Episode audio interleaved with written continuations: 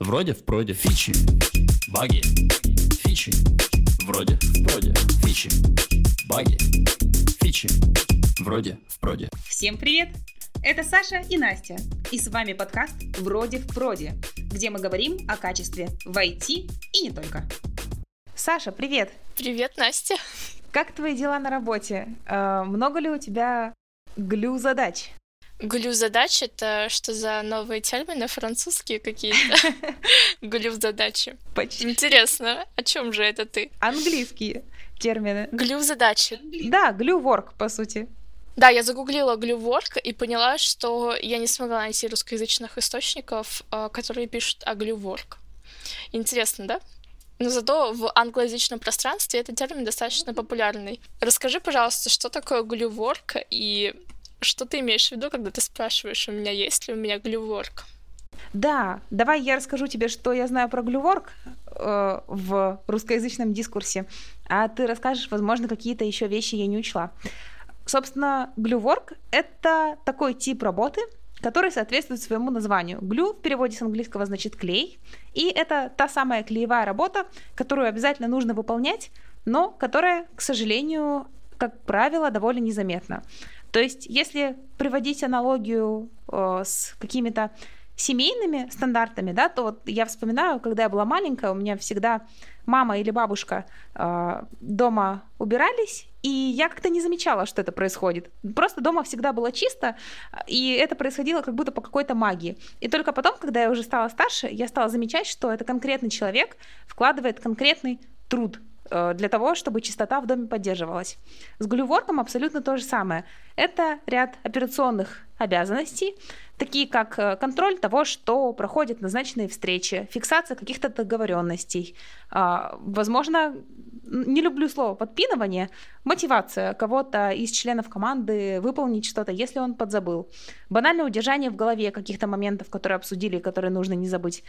И, в общем, такие вещи, которые делают процессы в команде чище и понятнее, и благодаря которым команде работать в целом гораздо легче, но которые, к сожалению, со стороны редко замечаются, и, соответственно, одна из характерных черт Work — это то, что такая работа называется non-promotable, то есть она не приводит к повышению. Я слушала замечательный доклад э, англоязычной спикерки, которая рассказывала про пример своей работы. Соответственно, пока ее коллеги в основном фокусировались на написании кода, она также параллельно следила за тем, чтобы все в команде, чтобы все в команде синхронизировали знания и понимали, что делают примерно одно и то же, чтобы не было, например, разницы в понимании требований. Она следила за тем, чтобы, если была назначена какая-то встреча для обсуждения даже технических деталей, на нее все пришли и все были в курсе того, что произошло. Ну и для того, чтобы в целом команда работала как один сплоченный организм. И, как ей казалось, она сделала довольно большой вклад в то, чтобы поставка была выполнена в срок, и все было хорошо. Но потом, когда речь зашла про повышение, повысили тех коллег, которые только писали код. Ну, а, собственно, девушка осталась ни с чем на тот момент. После чего она рассказывала, собственно, про то, что так бывает часто, когда человек выполняет вот эту клеевую работу. И главная проблема клеевой работы в том, что это вещи, которые должны быть сделаны. Без них в команде не будет синхрона и не будет единства. И может получиться ситуация, которую описывали еще в басне «Лебедь, рак, да щука».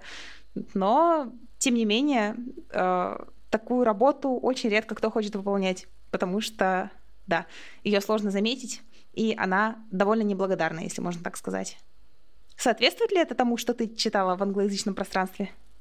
Да, чаще всего э, глюворк описывали как работу, которая выходит за рамки твоих должностных инструкций. И я даже сформулировала некоторый список глюворк, который, мне кажется, тестировщики часто выполняют. Ведь не код же им писать правильно. Нужно же, чтобы что-то делали, работали хоть как-то свою работу, да.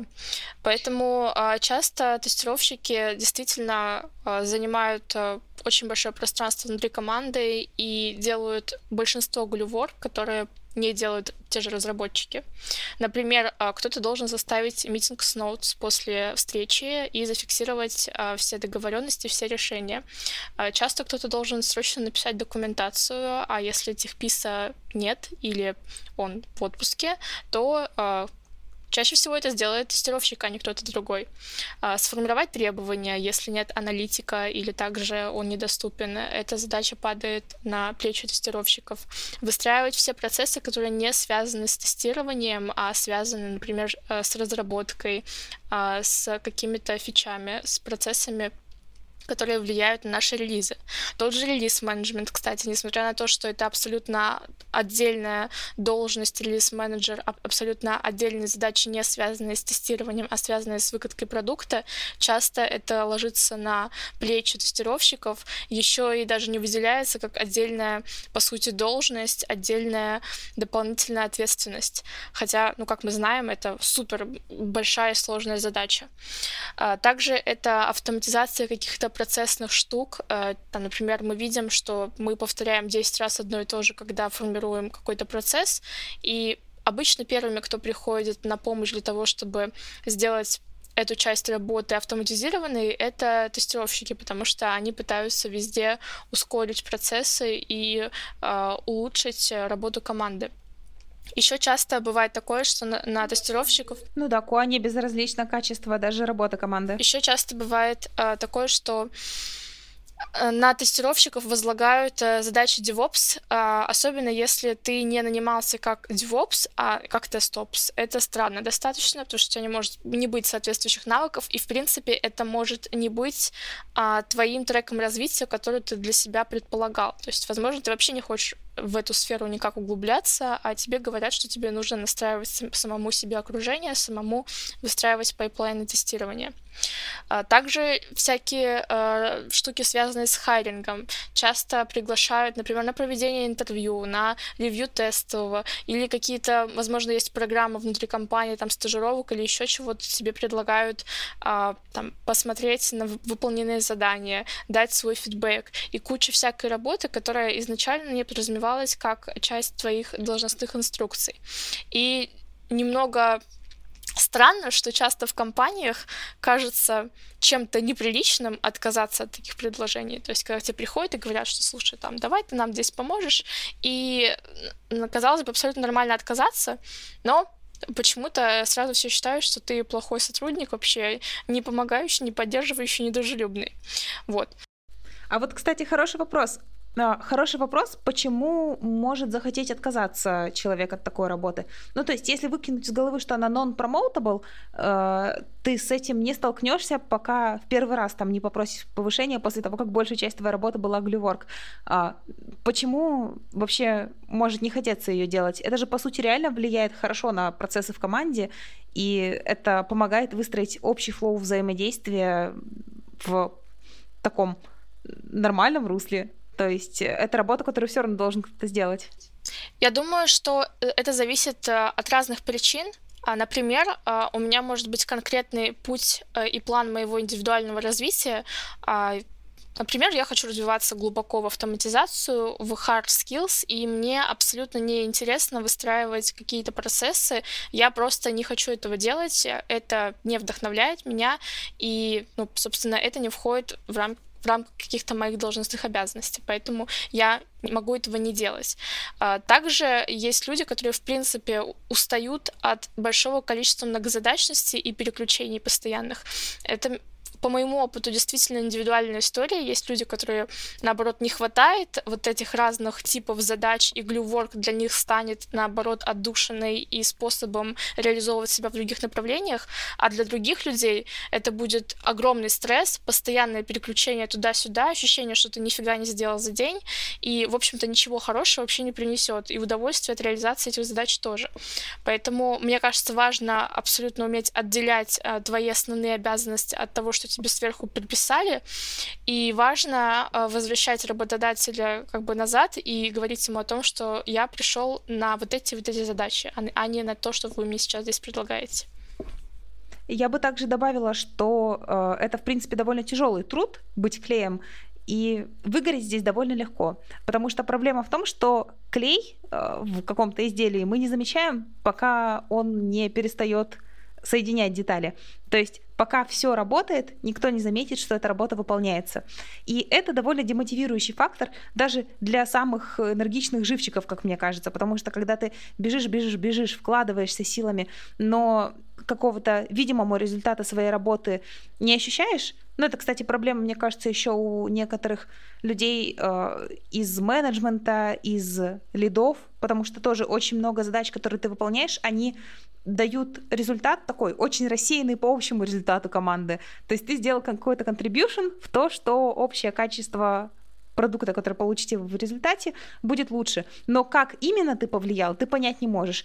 И это прям Э, супер угнетает иногда, особенно учитывая, что наш мозг устроен так, что мы любим гнаться за быстрыми результатами и очень быстро видеть результат того, что мы сделали вот прямо сейчас. То есть сделали результат, сделали результат. Это то, как наша система в голове работает, по сути. То есть тут очень легко выгореть, выполняя такую работу. И, как ты совершенно верно заметила, если это не входит в круг твоих обязанностей, то, мне кажется, абсолютно нормально отказаться от того, что пытаются дать сверху потому что пока это не предусматривает какой-то дополнительной оплаты или какого-то дополнительного поощрения, э, к сожалению, нет никаких гарантий, что вложенные силы окупятся. Ну, если только ты не горишь своим делом настолько, что вот готов даже без какого-то поощрения вкладывать силы. Но, к сожалению, если сильно горишь, то очень сильно можно и выгореть. Я тут напомню, что сильное горение, то есть когда ты очень мотивирован делать свою работу, это первая стадия выгорания. Я просто kindly reminder. Да, friendly reminder. Хороший ремайдер на самом деле. Как э, в одной из статей карьерных э, было сказано, люди с горящими глазами — это люди с температурой. Типа, что не очень нормально, если у сотрудника прям очень сильно горят глаза. Это может быть действительно первой стадией выгорания. Фичи, баги, фичи, вроде в проде. И предлагаю, наверное, поговорить о том, почему абсолютно нормально отказываться от глюворк и каким образом это вообще можно сделать. А, во-первых, а, как мы уже говорили, важно обозначить свои границы и четко сформулировать, что тебе не хочется заниматься чем-то. Но также, как ты уже ранее сказала, кто-то должен создавать клей, потому что это важная часть взаимодействия, важная часть э, общего флоу разработки. Поэтому здесь, мне кажется, хорошая практика — это, во-первых, фиксировать эти обязанности, которые действительно необходимо делать, и, например, разделять их между всей командой а, по очереди, там, по дежурству, либо каким-то особым образом назначать ответственных людей, которые будут заниматься каждой своей частью. Но ни в коем случае не взваливать это на плечи одного единственного человека, у которого помимо этого есть другие основные обязанности. По поводу прямого отказа есть очень хороший батин анекдот, так скажем, э, что когда, э, значит, медведь вызывает всех зверей к себе э, и говорит, тебя есть буду, тебя есть буду, тебя есть буду, и всем дает последнее слово, заяц говорит, а можно меня не будете есть? И медведь говорит, ну ладно, этого не ешьте, типа, и отпускает зайца. То есть вот этот вот вайп, а что так можно было, он на самом деле, мне кажется, очень хорошо чувствуется в ситуации, когда ты в первую очередь при попытки дать тебе какую-то клеевую работу, так называемую, или когда ты замечаешь, что почему-то в команде как-то негласно на тебя легла одна из таких обязанностей, например, фиксации всех договоренностей или написание документации и аналитики, когда ты можешь прямым текстом проговорить, типа, ребята, меня это не устраивает, мне это не нравится, давайте что-то с этим делать. Мне кажется, в командах с нетоксичной атмосферой это воспримут на ура и скажут, что ж ты раньше молчала. Конечно, давай все сейчас распределим. Более того, в командах э, с нетоксичной атмосферой, в принципе, хороших командах а, есть лид и есть э, индивидуальный план развития, в рамках которого лид вообще в курсе, куда вы хотите развиваться. Если вдруг э, ваш лид не, вообще не спрашивал у вас, чем вы хотите заниматься в течение этого года, вообще а, какой трек развития вам комфортен, какие задачи вы хотели бы преимущественно выполнять, то это повод напомнить лиду, что есть такая практика, и как раз часть вашего взаимодействия — это в том числе э, выявление вот этих сторон развития, куда там в ближайший год э, или несколько лет э, вы будете развиваться. И Вообще, я, например, часто спрашиваю у моих э, коллег, что бы они хотели сделать. То есть у нас есть всегда скоп задач, и абсолютно нормально э, предлагать людям взять те, которые им действительно нравятся, и они хотят и собственно, их реализовать. Вот, понятно, что есть задачи, которые никто никогда не захочет взять, но здесь должна быть, должно быть честное распределение, понятно, что их нужно сделать, но это не должна быть какая-то, мне кажется, принудительная акция в плане того, что у нас есть один козел отпущения, и он делает всю самую скучную и неинтересную работу. Там, кто критикал, например, сделал, тот потом выполняет какую-нибудь работу. Но это жестоко, конечно, жестоко, потому что никто не застрахован от критикала. Но в целом, да, всегда можно придумать, как распределять работу, даже ту, которую никто не хочет делать. Как минимум можно меняться или выполнять ее вместе, потому что одна голова хорошо, две лучше, все дела. И я бы сказала, что есть еще ультимативный вариант, к которому, наверное, я не рекомендовала бы прибегать, но который тоже допустим. Это в случае, если э, коллеги глухи к увещеваниям про то, что ну, как бы уже невозможно выполнять вот эти вот э, дополнительные задачи, и что ситуация не устраивает, и что все плохо, и ты выгораешь, можно попробовать э, помимо очевидного походить по собеседованиям, просто перестать делать эти обязанности, избавиться от клея и посмотреть, как все будет идти. То есть Таким образом, мы имеем два варианта исхода. Первый вариант – ничего не изменится. И в таком случае хорошо, что мы сразу отказались от этих обязанностей, потому что, возможно, мы бы выполняли какую-то лишнюю работу. Ну, например, документировали какие-то договоренности, а команда из трех человек, и, в принципе, люди и так в голове все держат нормально, все помнят, да, никто в эти задокументированные листы не заходит. То есть получается, что работа на данном этапе была лишней. Либо другой вариант, э, без клея система начинает потихонечку рушиться, и люди понимают, что работа действительно важна. Но в таком случае, так как э, человек перестал ее выполнять, приходится идти на какой-то компромисс и придумывать, что делать, чтобы она всегда так или иначе была выполнена. Хочется рассказать и о тех кейсах, когда глюворк будет э, полезен и когда а, он несет не только вред, но и действительно что-то хорошее. Вот здесь, э, наверное, я бы могла поделиться своим, да, своим личным примером, так как э, я как раз отношусь к тем людям, которые достаточно сильно любят многозадачность и хорошо в ней живут. Конечно, в играли нас тоже стороной не обходят, но а мы как бы как на волне обходим, пытаемся обходить. Собственно, у меня достаточно много обязанностей, связанных э, с другими вообще сферами, и так э, я очень часто заходила в сферу э, продукт-оунеров и вообще э, тему э, различных исследований, связанных с юзерами и фичами, формирования этих самых фич. И для меня э, это действительно был способ э, как-то релаксироваться и отдохнуть от э, своих обыденных задач, потому что смена контекста и смена полностью типа задач привносит что-то новое, часто новую мотивацию, новое вдохновение.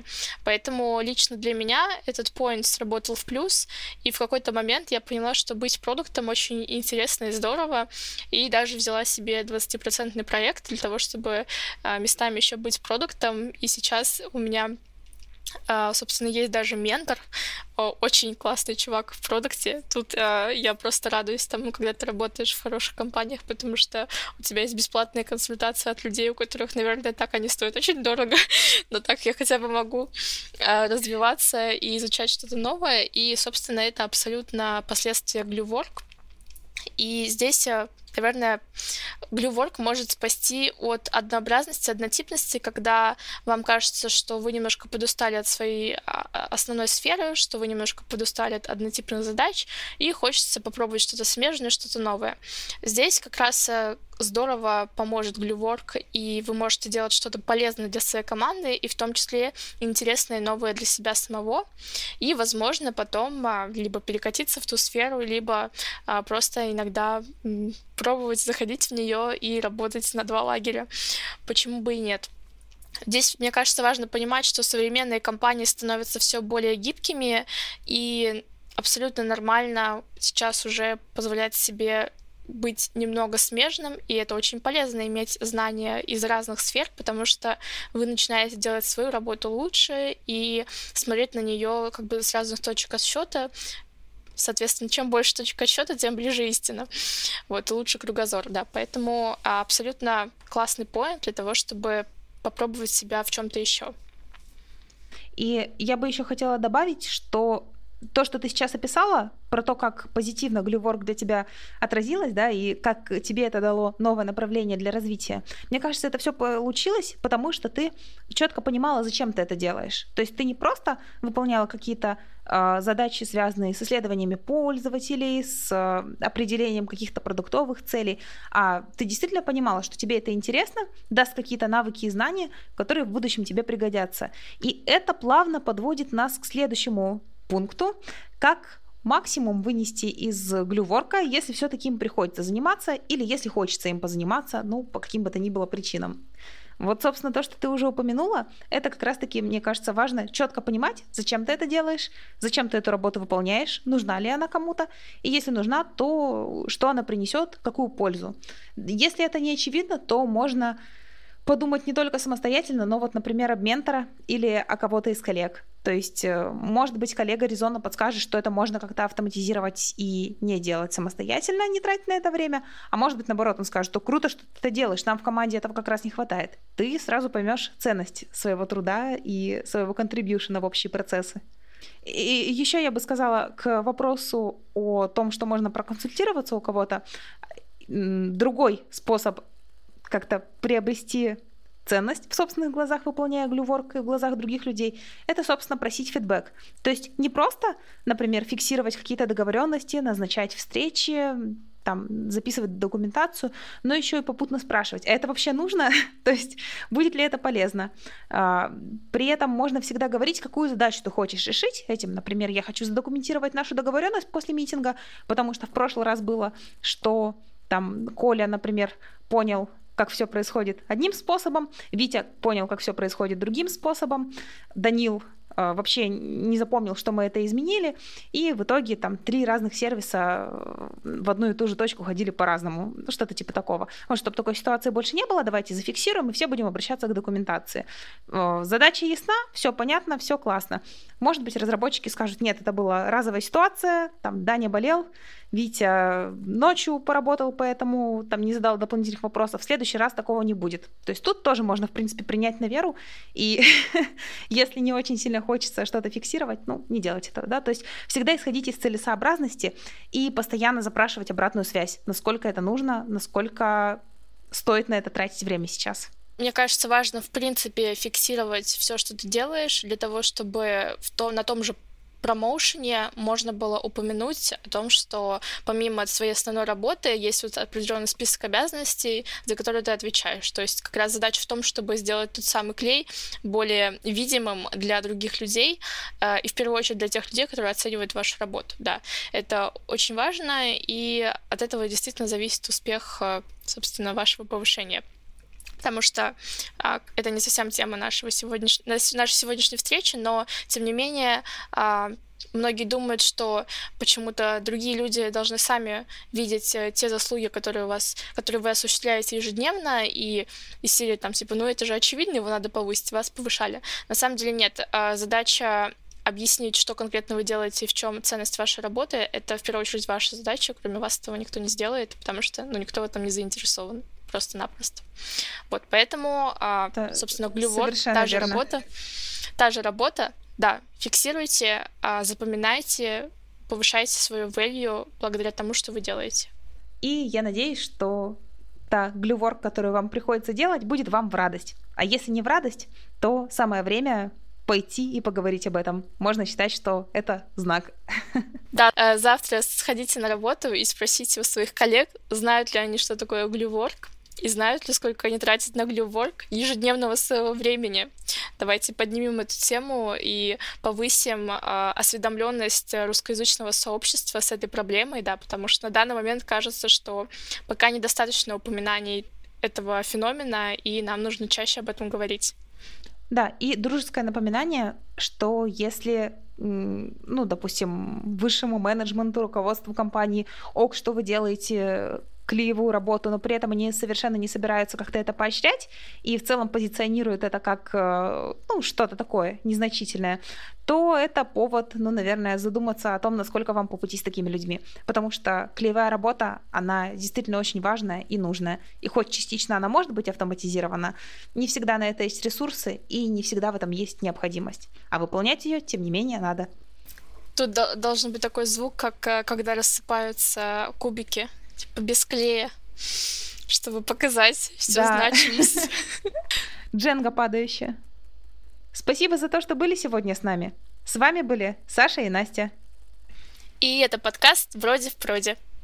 До новых встреч! thank you